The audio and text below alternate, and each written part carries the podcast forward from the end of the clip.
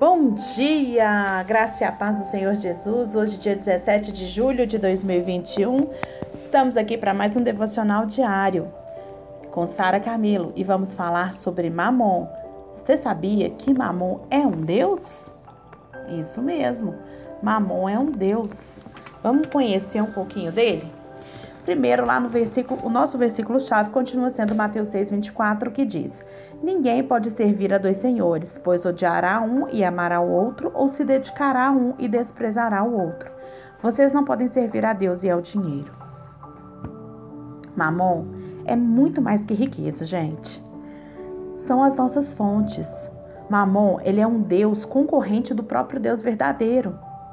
Observe como Mamon atua como um Deus, fazendo aquilo que o Senhor Deus poderia fazer em nossas vidas. Quer ver só? Quem é um Deus? Quando a gente pensa em Deus, um Deus é aquele que nos dá segurança, não é verdade? Então presta atenção. O seu Deus é aquele que te traz segurança. E o dinheiro? Ele traz uma falsa segurança. Um Deus é aquele que determina o valor das coisas. Aquele que carrega o Filho de Deus dentro de si sabe que tem valor. Sim, um Deus é aquele que determina o valor, se você tem valor ou se você não tem, certo? Um Deus, ele exige temor de seus adoradores. Mamon, ele governa por meio do medo e da ansiedade. A principal característica é que um Deus é aquele que governa e que decide. Gente, é o dinheiro que decide tudo nas nossas vidas, não é verdade? É, é, é o dinheiro que decide quando a gente vai se casar, quando a gente vai é, ter filho, não é? A principal característica de um Deus é aquele que governa e que decide. Olha como isso é sério. Um Deus, ele exige adoração. Talvez você diga que nunca adorou Mamon. Porém, nós fazemos isso, gente, com palavras. Nós não fazemos isso com palavras, mas a gente faz isso com atitudes. A sua atitude poderia ser traduzida numa oração assim. Escuta só. Mamon, como te desejo. Se estás comigo, fico feliz. Mas se você vai para o Mas se você vai, o meu coração fica ansioso. Eu faço tudo para te ter e não há sacrifício grande demais que, que não, eu não faça por ti.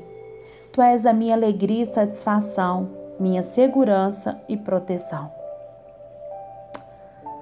Esse texto que eu estou lendo hoje está na apostila Maturidade do pastor Pedro Estrela.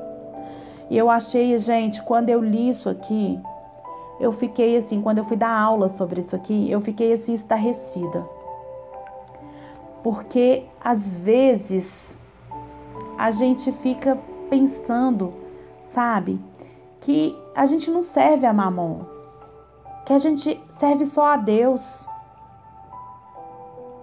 Mas quando a gente vê realmente o que um Deus faz, a gente começa a perceber que a gente transfere tudo isso para o dinheiro. Eu vou ler de novo essa oração. Talvez a gente não Fale com nossas palavras, mas as nossas atitudes vão traduzir esta oração. Mamon, como te desejo. Vamos substituir a palavra mamon por dinheiro, tá? Dinheiro, como te desejo. Se estás comigo, eu fico feliz, mas se você se vai, o meu coração fica ansioso. Eu faço tudo para te ter, e não há sacrifício grande demais que eu não faça por ti. Tu és a minha alegria e satisfação, minha segurança e proteção. Parece duro, gente, mas as nossas atitudes, elas poderiam ser traduzidas num lugar assim. Evitar o dinheiro não resolve nossos problemas, gente, porque o problema não está com o dinheiro, mas o problema está com o coração. Não fomos chamados para evitar o dinheiro, nós somos chamados para usar o dinheiro apropriadamente. Isso mesmo. Pense sobre isso. Mamon é um Deus. Ele é um Deus. E ele, infelizmente, ele tá, sabe, é, seduzindo o nosso coração cada vez mais e nos fazendo render a Ele, nos fazendo viver o que Ele quer que a gente viva. Fica aí essa reflexão tão séria para esse dia. Se você tem feito essa oração a Mamon através das suas atitudes, o segredo agora é peça perdão a Deus e mostre para Mamon quem verdadeiramente governa a sua vida.